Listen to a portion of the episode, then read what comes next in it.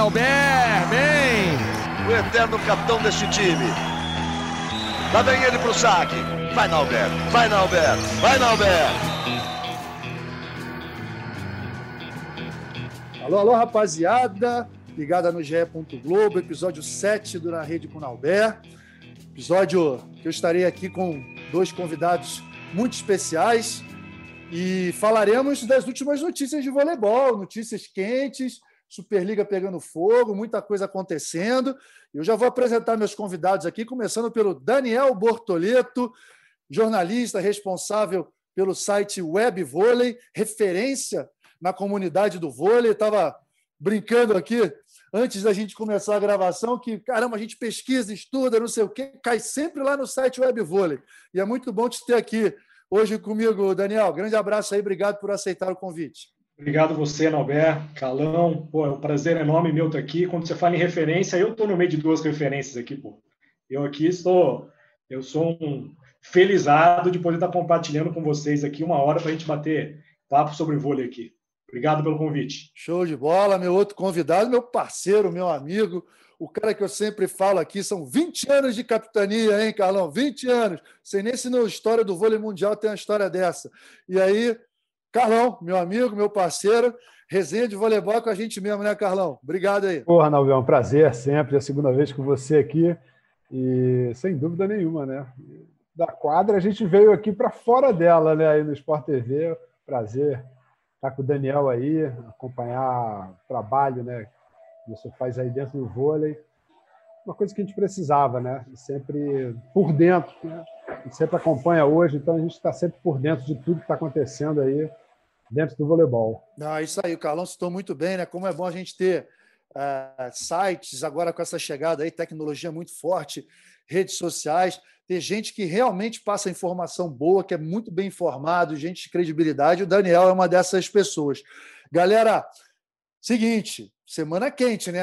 Para quem está ouvindo o podcast aí, Agora, estamos fazendo essa gravação numa terça-feira, acabou de sair uma notícia fresquinha aí de que a Federação Internacional decidiu que a Liga das Nações 2021 vai acontecer, mas vai acontecer em formato de bolha. Não há ainda muitos detalhes, eles não não ou não quiseram divulgar, ainda estão acertando os detalhes, mas o fato é que aquele sistema que a gente está acostumado a ver da Liga das Nações, de muita viagem, muito deslocamento, times jogando sempre em um lugar e viajando para outro, não vai acontecer.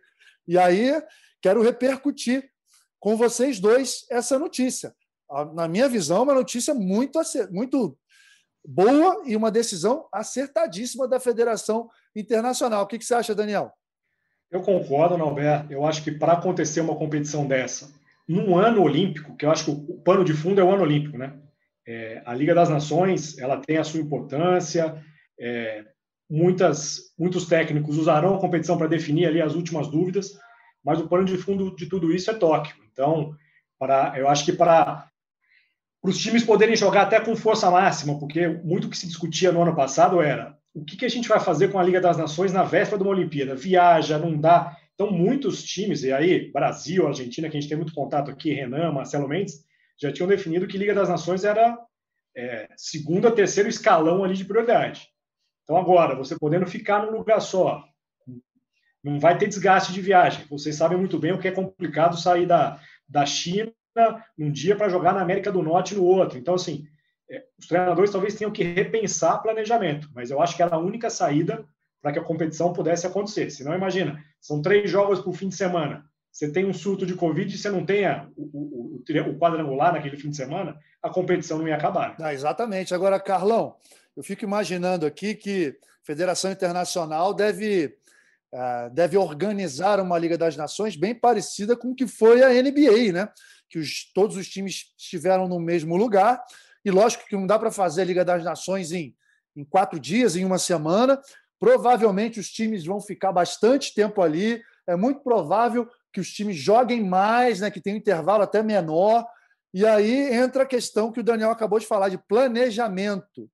Nós somos muito, muito bons nisso, né? A gente tem técnicos super experientes, mas já é, é, vislumbrando um cenário como esse, o que, que você acha que um Zé Roberto, que o Renan devem pensar? Porque assim não vai ter o desgaste de viagem, mas vai ter um desgaste grande e num período curto de tempo, né? É, Alberto, sem dúvida nenhuma, acho que muda, muda um pouco de tudo, né? De tudo da maneira normal como as coisas aconteciam, não pode ser diferente, né? Dentro dessa pandemia.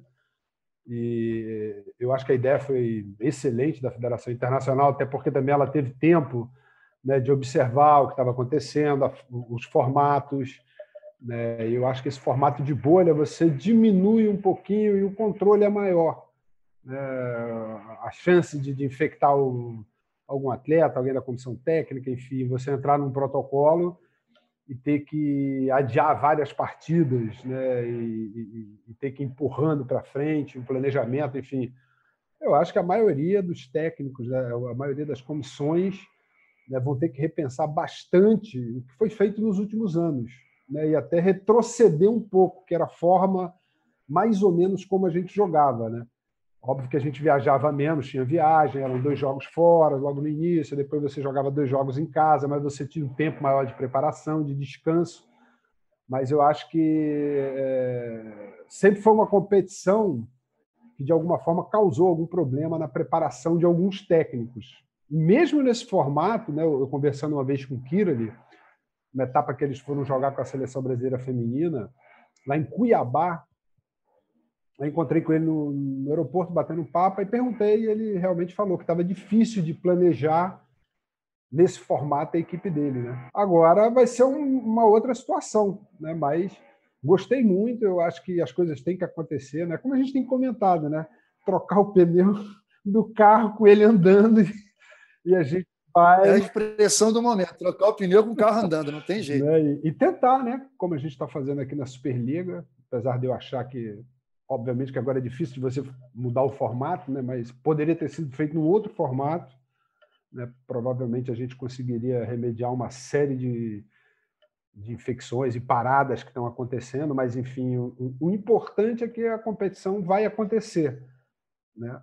E mesmo com a dificuldade de, de você modelar a preparação né, para os técnicos e comissão, né, a competição acontecendo é o que é, é o que é importante para eles. Não, exatamente. Agora você já entrou no meu próximo assunto aqui, né, pegando o gancho até em relação à nossa Superliga, Covid, notícias estourando aí, né? O Osasco surto de Covid, Taubaté em surto de Covid, dois times que na ponta da tabela, o Taubaté brigando pela liderança com o Cruzeiro, o Osasco é, muito bem também, dividindo a liderança com Minas, e agora praticamente o time inteiro tendo que ficar em isolamento, ter que recomeçar uma preparação, e os técnicos tendo que trocar o pneu com o carro andando, né? De, de, de uma maneira ou de outra, assim, é, é, ninguém contava com isso, mas está tendo que se virar. É, recentemente eu conversei até com o André Heller, que ele, eles afastaram né, o Bruno Tempone, eles nem tinham a certeza de que o Bruno Tempone estava com a Covid, mas ele teve contato com um parente e já resolveram separar, isolar antes de ter a certeza da, da, do caso positivo ou não, pensando nisso, pensando num surto que pudesse vir a acontecer. Cara, são situações assim que a gente não consegue imaginar, né?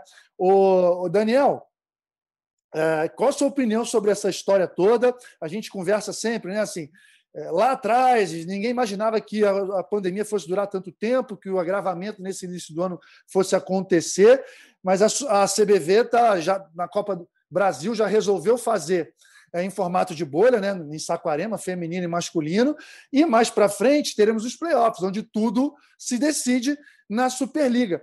Você acha que deve manter esse sistema ou acha que deve ser reconversado novamente e, quem sabe, fazer esse formato de bolha? Porque são situações difíceis. A Carol Gataz recentemente deu uma entrevista. Pô, espero que a Superliga não seja decidida fora da quadra, que possa ser decidida na quadra. É situação complexa, mas qual é a sua opinião sobre isso? Norberto, essa situação é muito complexa. É, quando a gente para para analisar casos passados, vamos pegar aqui alguns exemplos. Quando o Itapetininga ficou fora do Super 8, lembra? Ainda lá atrás, ali, teve um surto, talvez um dos primeiros surtos ali, qual era o grande problema? É, os jogadores moravam juntos seis, sete, oito jogadores. Então é muito complicado num cenário como esse você não ter uma transmissão em massa. Curitiba É, Guarulhos, a mesma situação Guarulhos, no masculino, né? Curitiba no feminino. Jogadores então, assim, morando juntos. Quando uma pega, é, se você está convivendo com elas no dia a dia, por mais que tenha todos os a testagem, as precauções, você está no dia a dia com as pessoas, é, antes do treino, depois do treino, na hora de dormir, na hora de acordar. Então, assim, ficou muito difícil controlar, porque cada clube tem o seu cenário. Alguns clubes, logicamente, salários maiores, as jogadoras já em outro patamar financeiro, você mora sozinho, você tem ali o seu, a sua própria uhum. bolha. Mas para outros clubes é impossível você ter isso. Então, assim, essa Superliga, para mim, ela é a mais é, improvável de fazer qualquer tipo de, de, de aposta, porque, assim... É verdade. É, Taubaté vinha muito bem, ganhou todos os torneios pré-Superliga, depois do Paulista, etc. E agora, como volta? Depois de ficar uma semana sem treinar. Osasco, Volta como? Como, como voltou o Rio de Janeiro lá atrás, o Sesc, que ali parou tudo. Então, assim, aí você fica imaginando, e se acontece com alguém às vésperas do playoff? Perfeito. Um time que não pegou nada, que passou ali, um outro caso. Se você tem um caso, um surto no time, véspera do playoff, é uma complicação enorme. É, e não precisa nem, é, vamos dizer, você ter uma infecção de quatro, cinco jogadoras Basta uma importante, duas importantes para você prejudicar. Com certeza. Porque se a gente parar para pensar, vamos pegar o masculino aqui. É, Cruzeiro e Taubaté tem elenco que pode trocar, pega o banco, muda, base da seleção, estrangeiros bons, tudo bem. Os outros times, você não tem um banco profundo ali que você possa falar, eu tenho quatro, cinco opções que mantêm o mesmo nível do meu time titular. Então você começa a sofrer. Campinas é, sem o Tempone, sofreu, já não tinha como mexer, o Vacari estava voltando. Aí você tem o Renan, você já não tem um quatro ponteiro do, do mesmo nível. Então, assim, você pega uma semana que você tem um, um duelo 4 contra o quinto no playoff que é equilibrado, se um jogador, como você bem disse, Calão, perde um ou dois ali, o time perde um ou dois dos principais jogadores, é a chance de eliminação. Você joga o trabalho do semestre inteiro no lixo. E você pega mesmo a nossa situação, né, Daniel? Óbvio que não foi engraçado, mas é o que pode acontecer, né? Eu tive uns diazinhos de folga, né, que a gente tem que tirar, cada um, cada um tem o seu separado. Mas quando eu voltei, o primeiro jogo que eu ia fazer era já um surto de Covid, que era exatamente jogo de Taubaté e Minas que eu ia fazer no masculino, né? Que era Acontece, né? Teve uma semana, por exemplo, três jogos que eu ia fazer, os três jogos caíram. É, tá, é, é um cenário muito complicado. Assim, é, o tempo está passando, né? A gente está quase em fevereiro. É, o prazo para terminar a competição já está ficando apertado. Se a gente olhar a tabela de fevereiro, é uma loucura, porque todo jogo que foi adiado está ali em fevereiro. Fevereiro já é um mês curto. Então, assim, vai ser complicado para. Vocês sabem muito bem, jogar três vezes por semana com viagem é complicadíssimo. Você já não treina, você já, você já só, só descansa. Se tiver uma contusão. É, então, assim, algum... Se tiver uma contusão, já não é. Então, assim, é muito complicado. Assim. Hoje eu vejo, se a gente olha para a tabela ali, o Sada já deu uma desgarrada, assim, o Cruzeiro capaz de vai, vai manter numa boa, mas ali depois briga para playoff, briga para não cair. Com os elencos mais enxutos, vai ser uma, como dizer, uma guerra de foice esses, esses próximos, essas próximas semanas aí.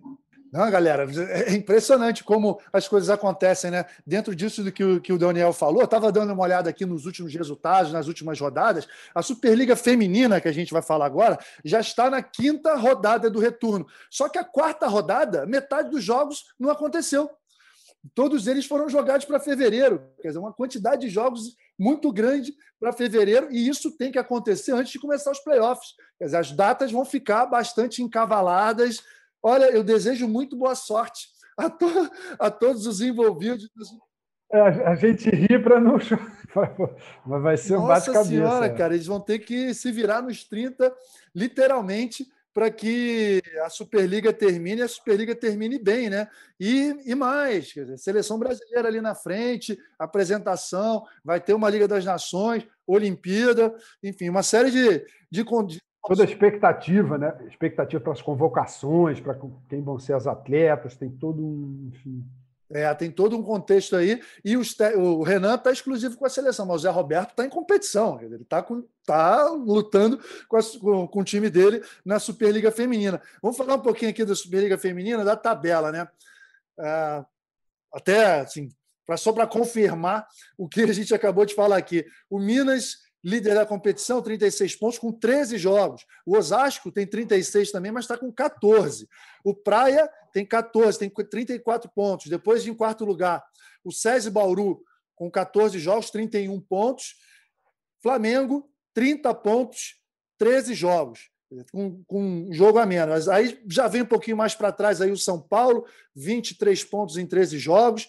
Todos os times aqui entre, entre 13 e 15 jogos. Né? Então, acho que vocês concordam comigo que, mesmo com todo esse todo esse embrólio, com toda essa situação, os favoritos continuam os mesmos e, e é difícil que a gente tenha um campeão da Superliga diferente de Minas, Osasco, Praia, Bauru, e, e, Flamengo, e Sesc Flamengo, acho difícil, né? Agora tem um asterisco aqui, que eu queria entrar nessa conversa com vocês.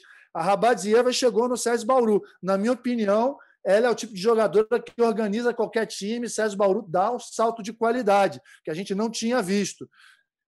Carlão concorda com isso? Concordo, Norberto, concordo e, e, acho assim que ela vai ser um ponto de referência importante, porque um, um grande problema né, do, do Bauru, né, fora essa confusão também, teve um surto lá, né? enfim, atrapalhou um, um pouco de tudo, né?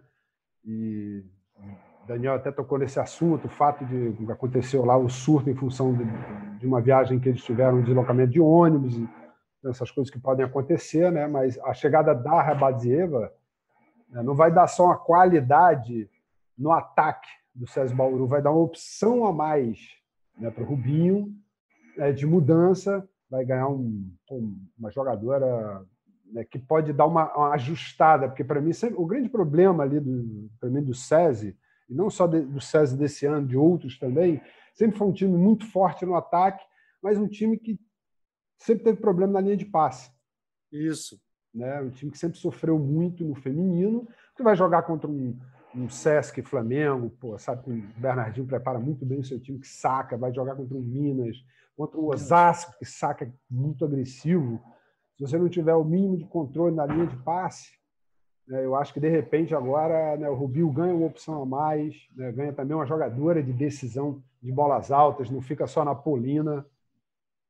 Né, que coitada também essa temporada, vou te dizer, né? Ela porra, tá superando aí, né? Já chegou com problema, depois teve de novo, e, enfim, agora está se recuperando, né? Mas tenho certeza que, como você falou, não, foi aí uma contratação chave para o César Bauru aí para essa fase final. Que é, na realidade é aquela fase que a gente gosta, né? A fase que vale mesmo né? para quem investiu, não que aqueles que não investiram não vão ter oportunidade, mas para quem né, é, contratou, né, fez toda uma estrutura para chegar numa semifinal, sem dúvida nenhuma, foi uma bela contratação. Daniel, algum outro destaque da Superliga Feminina? O uh, que, que você tem acompanhado assim dentro desse cenário que a gente está vendo? Alberto, eu acho que a melhor notícia para essa temporada da Superliga Feminina foi a gente ter cinco favoritos ao título antes do campeonato começar. Porque era assim, era muito difícil alguém ali falar o Minas é muito melhor que o Praia, que é muito melhor que o Osasco, que é muito melhor que o César. Não é. São cinco ótimos elencos. Eu acho que é, para a competição isso é tremendamente positivo, né? Te viu aí durante muito tempo lá Osasco Rio, Rio Osasco fica ruim até para quem quiser investir também, para querer brigar ali, que era muito difícil entrar nessa briga. Hoje a gente tem cinco times. E com ranking, né, Daniel? E com ranking. Exatamente. Sempre ranking. A história do Exatamente. sempre chegava os mesmos. Então, assim, é. você ter cinco times e nunca descartando o time do Zé Roberto, que já foi ali, já beliscou o Osasco na última Isso. rodada, que é um monte de menina ali que não tem responsabilidade, mas que tem um volume de jogo absurdo. É, é, é impressionante como defende esse time do Zé Roberto. É, a gente já viu isso em alguns momentos da seleção brasileira, mas assim, em time, com menos orçamento, com menos material humano, é mais difícil de fazer ainda. Então, assim, é um, vai ser um playoff muito bacana do feminino. Assim, é, as quartas de final já vão ser equilibradas ali. Terceiro contra sexto, quatro contra quinto, esquece. A gente vai querer cravar aqui favorito e vai quebrar a cara, certamente. É. É, mesmo assim, Curitiba, que está para passar ali, está dando calor em muita gente. É, Bom time o Fluminense com a Mari vai que dá uma arrancada aí. A Mari estreou muito bem na semana passada, assim. Foi muito bacana ver a Mari depois de três anos e meio se sentar numa quadra de vôlei, é, jogar o que ela jogou, assim, de é, a Mari rindo, né? Uma das coisas que a gente deve ter visto muito pouco na carreira da Mari ali no ápice.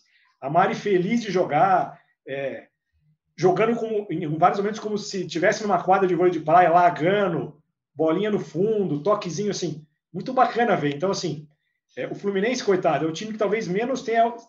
Acho que o Wilmer não usou o time completo nenhuma vez.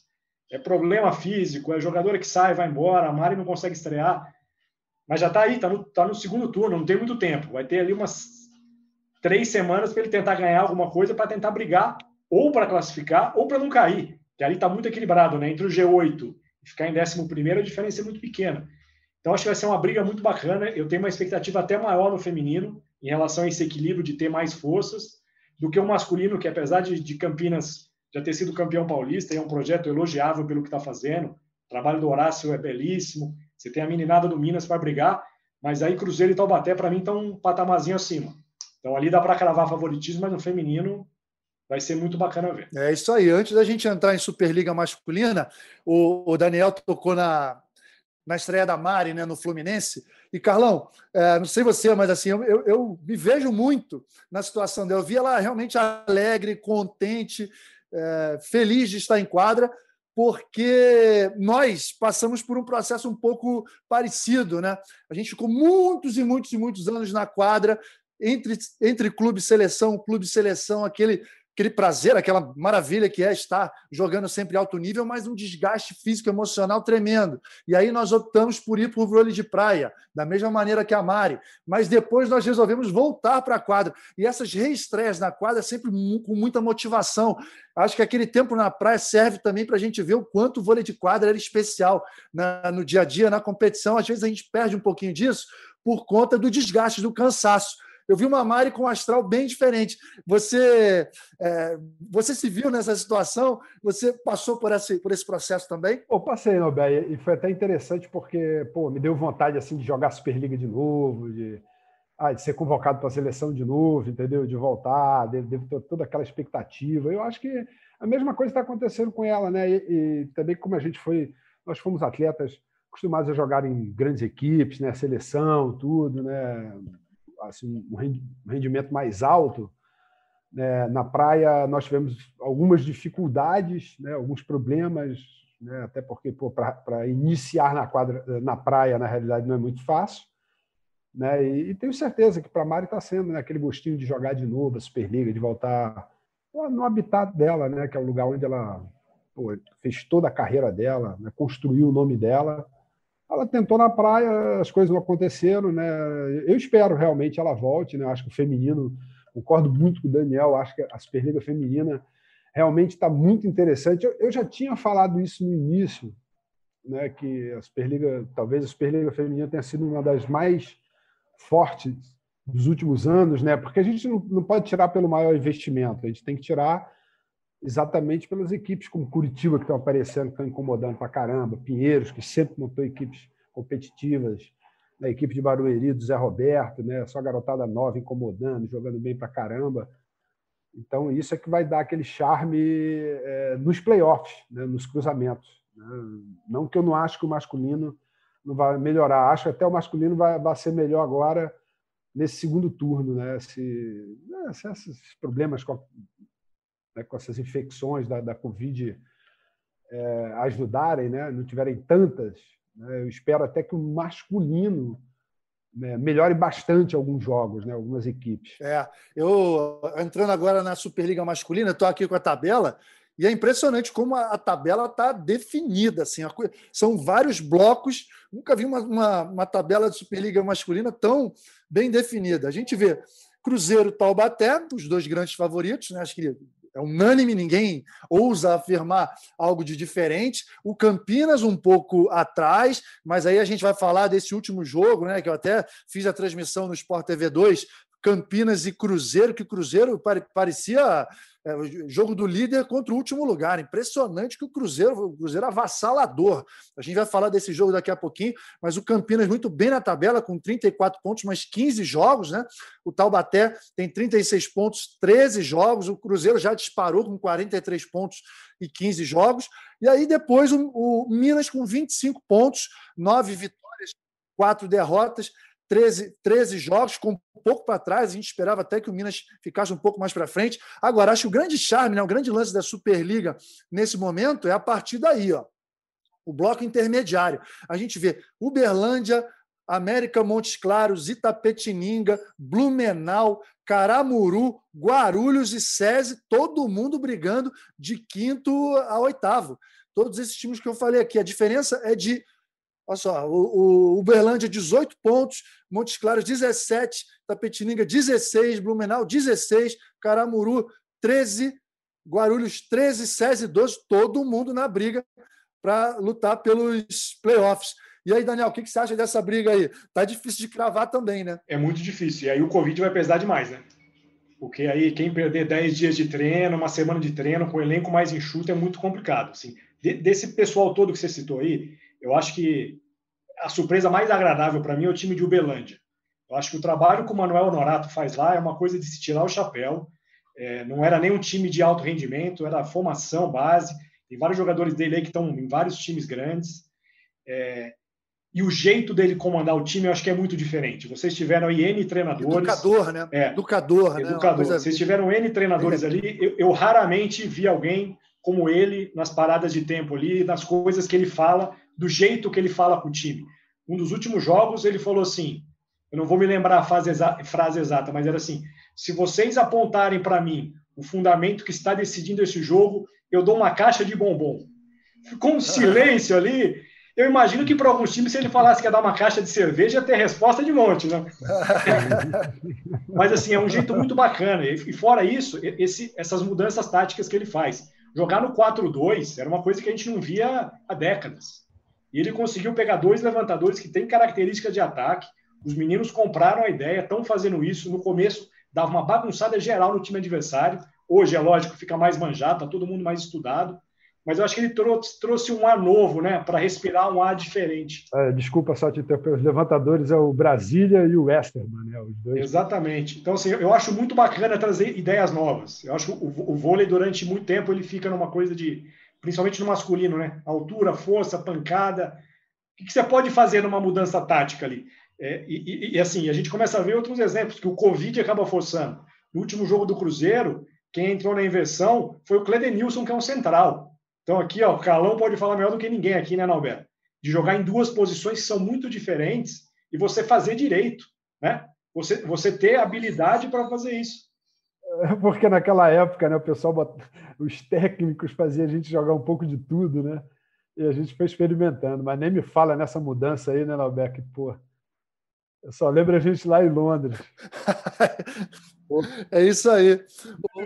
Fala, Daniel, dessa mudança aí, negócio de central para o posto. É, a gente só lembra daquele jogo, aquele fatídico, fatídico jogo, mas pô, não, hoje não é hora da gente lembrar daquele tal de. É lembrar disso. Vamos voltar aqui para a Superliga. Agora, gostei muito, Daniel, desse seu comentário, porque realmente chama muita atenção o time de Uberlândia por essas inovações táticas, a forma né, como o Manuel Honorato comanda o time.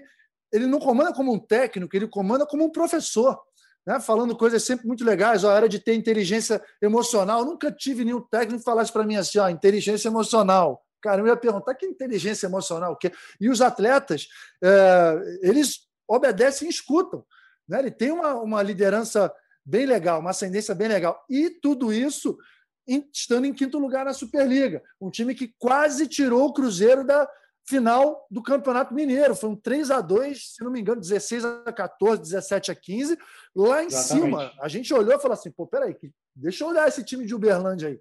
Então, assim, a gente tem falado demais, né, Carlão, nos, nos grandes times, no, no Cruzeiro, no Taubaté e no Campinas, no Minas, mas a gente tem que olhar com carinho também para esses trabalhos novos que, que estão surgindo uma coisa interessante do trabalho dele também, né, Alberto? Ele, eh, tipo, ele fez uma coisa parecida formato da escola americana, né, também. Os jogadores têm que estudar. Ele, pô, uma vez conversando com ele, até foi na estreia deles, quando eles estrearam contra o Taubaté, perderam 3 a 1 um ótimo jogo eles fizeram.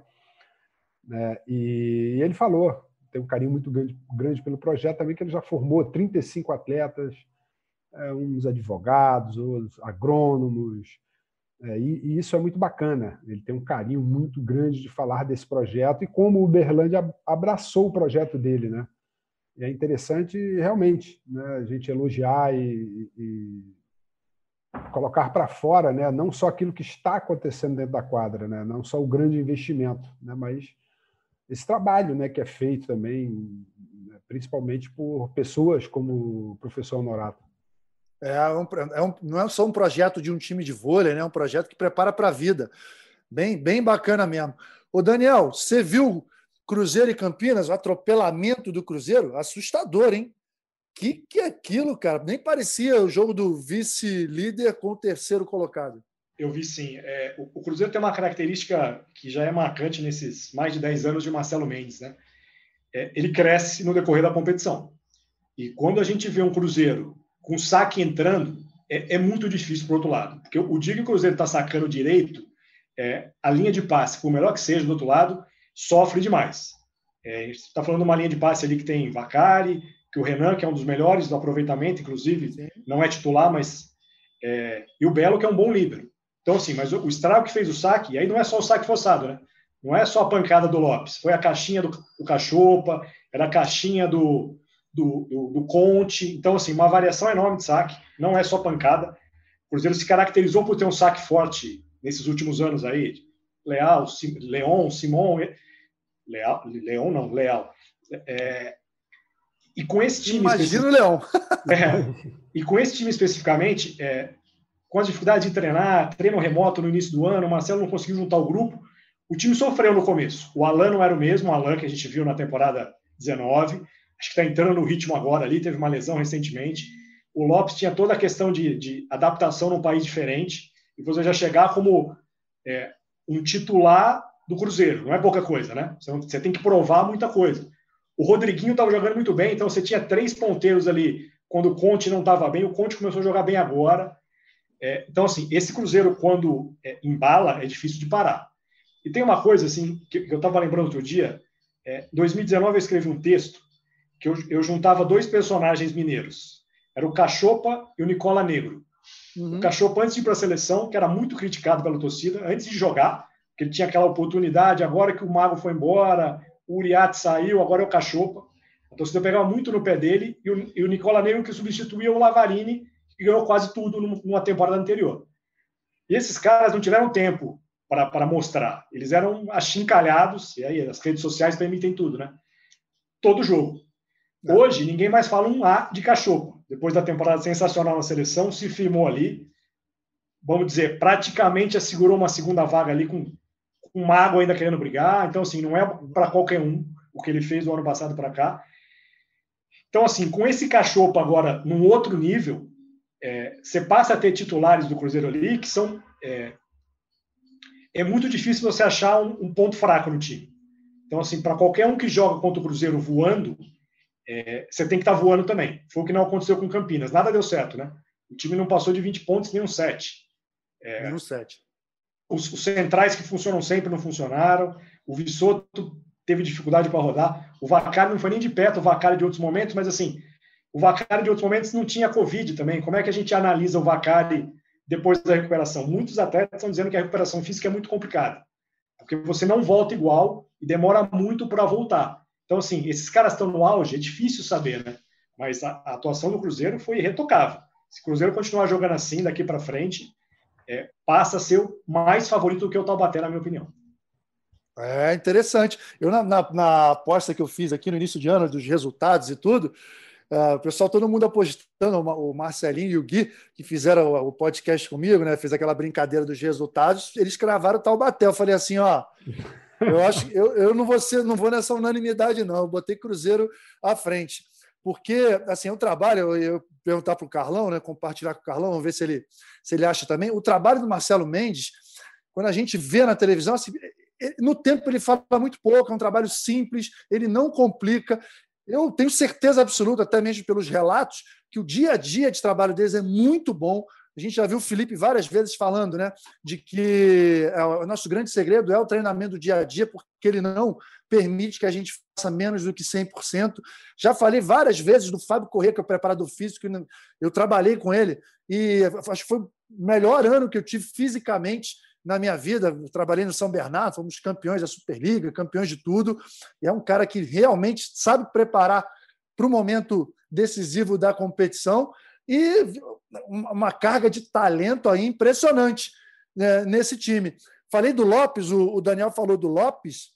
Eu até na última na transmissão fiz um comentário meio polêmico. Vamos ver se o, o que, que o Carlão acha. Eu lembro do Leal chegando aqui no Cruzeiro. Seis anos depois, o Leal se transformou num outro jogador. Ele chegou cru, chegou cheio de coisas a desenvolver. Eu vejo o Lopes no mesmo caminho. Eu acho que o Lopes, se o Lopes fizer um, um ciclo de temporadas no, no Cruzeiro, tenho certeza que daqui a três anos ele estará entre os melhores ponteiros do mundo, com certeza, porque eu vejo ele mais completo até do que o Leal e nessa função que ele joga. Carlão, suas observações em relação a isso. Se discordar, pode discordar, tá? Pode falar que é besteira que eu estou falando, não tem problema não. não, ele tem toda, ele tem todas as condições, né, Nalber? Agora, é óbvio que é, ele tem um chão ainda, né, para gramar e dentro dessa estrutura, né? A gente fala muito, muito do Cruzeiro, tem grandes profissionais, mas tudo isso é, é, em função de uma grande estrutura, né? E você trabalhar dentro de, de um projeto que tudo funciona, né? Que, que, que não falta nada, que você né, tem todas as condições de treinamento, melhores profissionais, né? Para você desenvolver o trabalho. E sem dúvida nenhuma, Marcelo Mendes vai ser sempre um dos favoritos, né? Até por tudo que a gente fez, tudo que a gente viu ele fazer no Brasil, né? Eu espero que ele continue com essa motivação, né? E com todas as mudanças que o Cruzeiro teve. Eu acho que assim, talvez no início da temporada uma, uma pequena queda de, de, rendimento, vou dizer assim, algumas partidas a gente não viu o Cruzeiro jogar muito bem, mas eu acho que um jogador que o Daniel comentou, que é o Facundo Conte, ele não estava muito bem. Né? Ele não, fisicamente, né? não tecnicamente.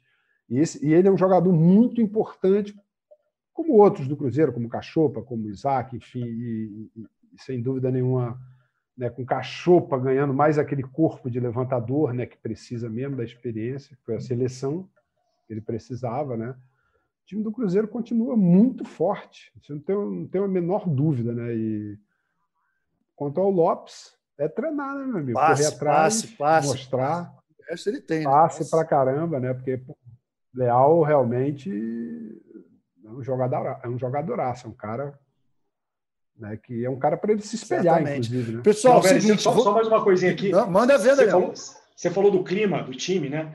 É, essa coisa que a gente fala muitas vezes da família, é um baita de um clichê, né? No esporte, de família. Toda família briga, né? Toda família briga. Então não, não tem uma que não briga. Muita competição, o esporte é muita competição. É, no primeiro jogo contra o Campinas, ele foi eleito vivo avô e deu o prêmio para o Marcelo.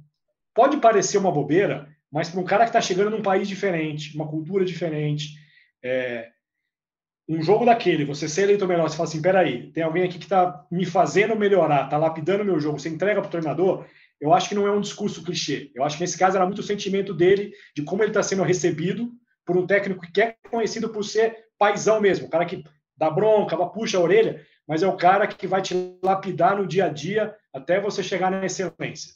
E é o que o Marcelo está fazendo com o Lopes. Me vem uma coisa na cabeça aqui, Daniel. Certamente você deve saber, sabe essas, essas informações, certamente você sabe mais do que a gente. O Marcelo Mendes, eu não me lembro dele jogando. Ele era atacante, ele era ponteiro? Uma, uma, Qual era a posição dele? O Marcelo, é, ele tem uma história bacana, porque o Marcelo é muito alto, né? Se você, se você lembrar do, do Viva Vôlei do último jogo, ele é quase a altura do Lopes. Ele, ele, o Marcelo Exato. impõe respeito. Então, o, o Marcelo, é, e aí eu vou até confidenciar uma coisa aqui com vocês que ainda não poderia, mas também vamos, vamos lá, vai. É... Ah, fala aí, aqui é o lugar, aqui é o lugar, manda. em breve, em breve, dependendo de como as coisas correr, teremos uma biografia de Marcelo Mendes a caminho aí. Então, assim, Rapaz, é... olha... já, já, aí, Carlão, Daniel já escreveu de um tal de oh. escadinha, já ouviu falar nele? Agora vai ter biografia do Marcelo Mendes, é isso mesmo? É, não, então a gente já conversou, assim, é um ano de Olimpíada, né? Eu não quero parar um ano de Olimpíada para falar é, com ele de algumas coisas que, que não é hora, né?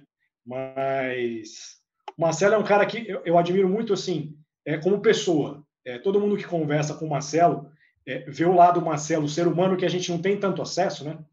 é, como uma coisa ímpar. Assim. O Marcelo teve na Espanha, é, tem até uma situação curiosa. Antes dele acertar com o Cruzeiro, ele ele ele estava em Montes Claros, né? Ele teve um ano ali, uma temporada em Montes Claros, depois ele vai para o Cruzeiro.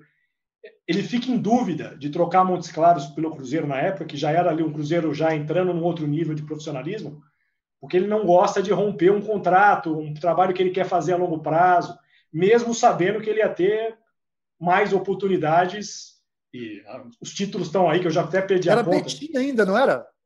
Era Betim, não era? Era, era Sada Betim. Tava mudando isso. O Cruzeiro ainda não ele trocou, ele trocou com o Talmo, ele trocou com o Talmo. Exatamente, né? trocaram de. Então, assim. O Talmo acabou vencendo ele na semifinal. É, é uma transição ali, quando você começa a entender ali como funciona a cabeça do ser humano, você começa a se apaixonar mais pelo personagem, porque não é só o cara vencedor, não é o cara que tem ali 40 títulos, X Superligas, X Mundiais, X Sul-Americanos. Mas quando você conversa com as pessoas, e aí não só são as pessoas agora de, de, de Cruzeiro, é, você começa a entender o tamanho do personagem. Assim. E eu não tenho a menor dúvida, esse time da Argentina vai dar muito, mas muito trabalho na Olimpíada. Se a Olimpíada acontecer mesmo do jeito que está tudo aí, a gente tem que temer esse time da Argentina. Certamente, né? O time muito perigoso sempre. O Carlão, já aproveita, já aproveita que a gente está todo mundo aqui na mesma plataforma, no mesmo podcast e tal. Já bate um papo aí com o Daniel para ele fazer logo a sua biografia também. Merece, merece, Carlão, merece.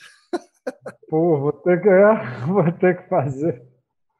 Ah, o pessoal já pediu isso. aí, mas dá um Olha só, vamos, galera, vamos falar rapidinho de vôlei de praia. Acabou esse último final de semana, teve a sexta etapa né, do, do circuito feminino. É, vitória de Agatha e Duda, segundo lugar para a dupla estreante é, em 2021, Bárbara Seixas e Carol Solberg. Pódio inédito, terceiro lugar para Andressa e Vitória. Então o ranking é o seguinte: Agatha e Duda passaram na Ana Patrícia e Rebeca, que não foram bem nessa etapa, estão com 2.320 pontos. Ana Patrícia e Rebeca, segundo lugar, com 2.000. Temos mais três etapas ainda e o Super Praia. Essa briga está aberta. Algum dos dois aí viu a final, viu a, as transmissões do Sport TV? Pode falar alguma coisa? Os dois viram, provavelmente. Eu, eu vi, eu vi. Eu vi, eu vi. Não, eu vi, eu vi a semifinal, vi a, as finais. Né, e a surpresa, obviamente, essa nova dupla formada aí pela Bárbara e a Carol, né, que são duas jogadoras também é, tem muita experiência, que vieram aí para tumultuar um pouquinho essa segunda parte aí do, do circuito Banco do Brasil de vôlei de praia, né? Certamente elas vão incomodar um pouco, né? já mostraram nessa primeira etapa. Né? Surpresa também para as meninas que vieram da base do vôlei de praia, né? Vitória e Andressa, que eu já também acompanho há algum tempo, essa garotada, e estão batalhando aí para chegar nessa semifinal faz muito tempo. E assim, quanto ao campeonato, como você falou, Norberto, o feminino está em aberto, né? mas certamente a gente está vendo aí a Agatha e a Duda numa fase. Eu espero que elas continuem nessa fase aí, né? até a chegada das Olimpíadas, porque realmente elas estão chegando no momento ideal, né? De equipe, de qualidade física, de se conhecer, né? Foram seis etapas, seis finais. Três, quatro três títulos, títulos, e né? três consecutivos. Quatro, desculpa. Quatro títulos e três consecutivos. Elas partiram na frente porque elas já jogaram no início, né? Antes de recomeçar tudo depois da pandemia, elas jogaram na Holanda, né? Um torneio e foram campeãs. Então estão fazendo aí uma temporada realmente uma junção muito muito bacana, né? Uma jogadora super experiente como a Agra uma, a Duda que para mim é, é, um fenômeno do vôlei de praia feminino aí vamos esperar, né? Ela já conquistou tudo na base, né? Vamos esperar no adulto, né? Para a gente, mas certamente vai ser uma das maiores jogadoras que a gente vai ver aí no vôlei de praia. Ah, sem dúvida. Acho que ela vai ser é a, a jogadora que todo mundo, se fosse o esporte individual, meu Deus do céu, ela ia reinar sozinha aí. Mas tudo depende da parceria, né? Ela encaixou muito bem essa parceria com a Agatha, que é uma jogadora muito determinada, muito focada, tem uma virada de bola absurda. E, Daniel, você gosta de vôlei de praia muito também ou, ou curte mais quadra? O que, que você tem visto aí, principalmente dessa dupla, né? Dessas duas jogadoras que eu botei como, como ouro, no, nas minhas opiniões aqui, botei como ouro olímpico as duas. É, e aí? Eu, eu, eu, acho que tem muita chance, eu acompanho, é, não tanto como quadra, mas acompanho sim. É, até estava num dos comentários da Fabi, concordo muito com ela nesse fim de semana, é, um pouco da mudança tática da Duda. A Duda tem um saque viagem muito bom, né? É um saque forçado que ela não usa sempre. É, e a gente sabe que na praia, quando você tem um saque desse que funciona, faz muita diferença ali, né? Quebra qualquer tipo de recepção. É, eu acho que elas estão trabalhando isso muito bem taticamente. A gente sabe que jogar contra duplas é, você tem uma tática diferente para cada dupla. Ali você tem, às vezes, duas que passam da mesma forma, uma que passa muito menos. Eu acho que essa mudança da Duda vai ser muito positiva. Quando eu paro para pensar o que tem para frente para a Duda, eu até faço uma relação com a quadra, eu fico pensando o que tem pela frente para a Ana Cristina. É isso. Porque é a, a, a Duda já vem assim. A Duda parece que tem 30 anos, porque ela já ganhou tudo na base, com diferentes parceiras, todas essas meninas da mesma idade jogaram com ela e ganharam junto com ela. Então, no futuro, é, Duda e Ana Patrícia, a gente vai acabar vendo, porque elas né, são da mesma geração, caminhando juntas na base, ganhando títulos. É, e, e, o céu é o limite. É. é, é Para mim, o céu é o limite. O que ela faz com essa idade e já, ser, já, já ter sido duas vezes melhor jogador do circuito mundial, com a idade que ela tem, já é muita coisa. Se ela mantiver esse nível é, se ela conseguir fa continuar fazendo boas parcerias, porque você também você tem o casamento da sua dupla, né? Muito importante. Nem sempre ele funciona. Então, assim, você tem que casar o jogo, tem que dar tudo certo. Então, assim, isso faz muita diferença. E na quadra, Ana Cristina é esse outro fenômeno que a gente já está vendo com 16 anos, entre as maiores pontuadoras de Superliga, que não dá para imaginar o que vem pela frente. Quando a gente para para pensar, são poucas jogadores que nessa idade a gente podia falar, ó, isso aqui é completamente fora da curva.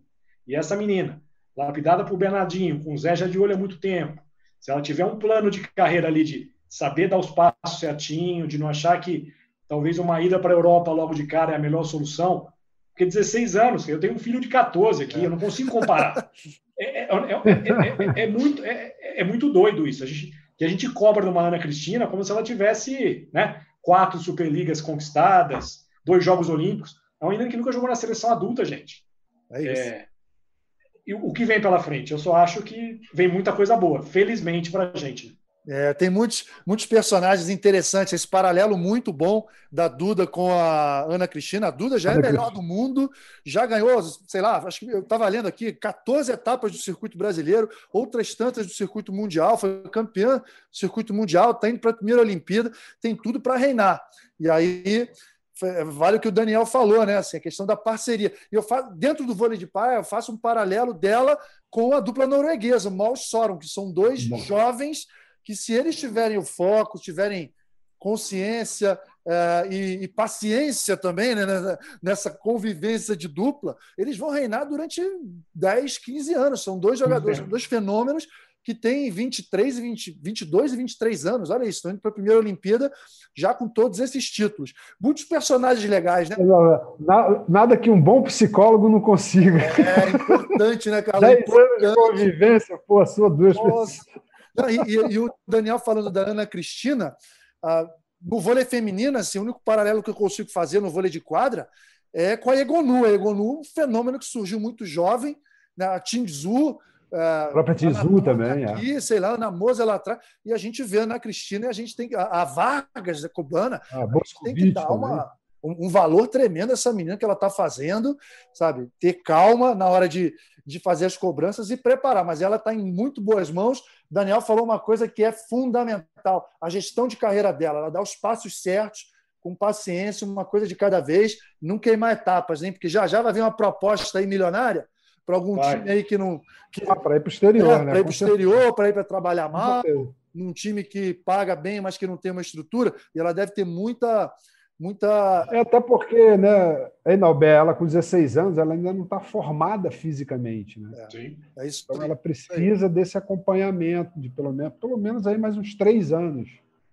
Né, para ela ter essa formação, para ter essa base. Certamente. Aí, galera... eu, eu, eu, posso, posso roubar pode, rapidinho pode. a sua função aqui de fazer perguntador? Manda Se ver. a convocação fosse amanhã, vocês, levar, vocês colocariam ela entre as 12? Certamente. Cara, olha, se eu fosse o Zé, eu colocaria. Sim. Porque o Norberto tem experiência, né? Você leva 12 ali, e normalmente o técnico não vai usar 12 jogadores ou jogadoras. Né? Então é importante você estar sempre pensando né, no futuro, na renovação e a participação, Daniel, mesmo que seja só para você assistir como atleta.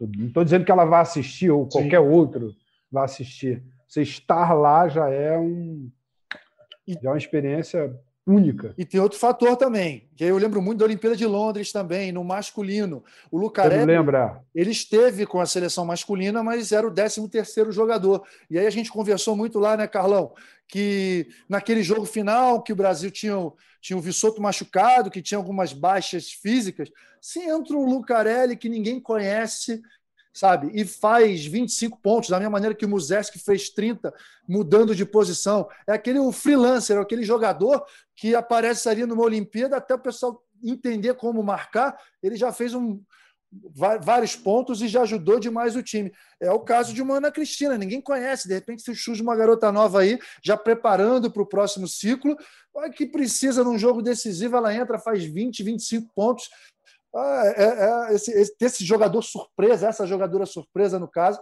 eu acho super, super importante. Galera, a gente já está aqui há quase uma hora, hein? Podia ficar bastante tempo. Pô, agora, é, esse negócio de convocação, bom, aí é com o Zé, né? Se ele vai levar. É com o Zé, mas a gente Zé, levaria, é você, né? A gente não tem mureta, não, Carla. A gente dá. Não, não, não. Final. Eu levaria. Eu também. Eu também. E aí, olha só, para encerrar, só para só fazer um comentário aqui, ó. Foi igual a convocação foi igual a convocação do Leal, lembra? Lógico, Leal, ele pode. O cara que tem uma, uma história com, com o Brasil, ficou tantos anos aqui. Quero só citar né, a vôlei de praia que vai acontecer no masculino agora, em Saquarema, a sexta etapa também. E a briga tá bonita, hein? No ranking, ó, Jorge André, 1.760 pontos. Alisson e Álvaro em segundo, com 1.680. Evandro e Bruno em terceiro lugar, com 1.660. Tenho certeza que no masculino esses três times que já dispararam vão brigar até a última etapa pelo, pelo título. E a gente vai ficar de olho nessa, nessa etapa. É você que vai fazer, Carlão? Você que vai fazer no Sport TV, não? Não sabe, né? Não, não, Deve não vou fazer, não, não tá, Marquinho, então, semana que vem a gente conversa com. É, vai ser, não, vai ser bom, jogo, só jogo bom, pô, né? André Stein, Jorge, é uma dupla, uma dupla para o futuro, né? Uma dupla para certamente continuar esse trabalho. É né? isso aí. Olha só, gente, eu tenho aqui o Pergunte ao Capitão, e hoje é uma pergunta, na realidade, eu vou perguntar ao Capitão Carlão e vou perguntar ao Daniel, que tem espírito de capitão, um líder jornalistas. Gostei, vou atualizar, vou atualizar meu perfil no Twitter agora aqui com espírito de capitão. Gostei. Espírito de capitão. Espírito então, assim, de eu, dou aquela, eu dou aquela driblada, porque a pergunta era para ser para mim, mas eu repasso para os meus convidados. E a pergunta é simples: ó, e aí, vai ter Olimpíada? Vocês acham que deve acontecer a Olimpíada? Se fosse amanhã. Silêncio agora, meu Deus. Olha, eu tenho cada vez mais dúvidas. É... E, e, e, nem vou trazer para o aspecto pessoal aqui, que hoje eu fui fazer o meu teste de Covid aí, estou esperando o resultado. É... Mas, assim, eu acho muito difícil para o tamanho de uma Olimpíada é, se conseguir controlar tudo que você precisa controlar. E o exemplo que eu dou atualmente é, é do Alberto da Austrália de tênis. Eu não sei se vocês acompanharam, mas assim, fretaram quatro voos pelo mundo, sai um voo de Los Angeles, sai um voo de Dubai, é, para as pessoas não terem nenhum contato externo. O que aconteceu?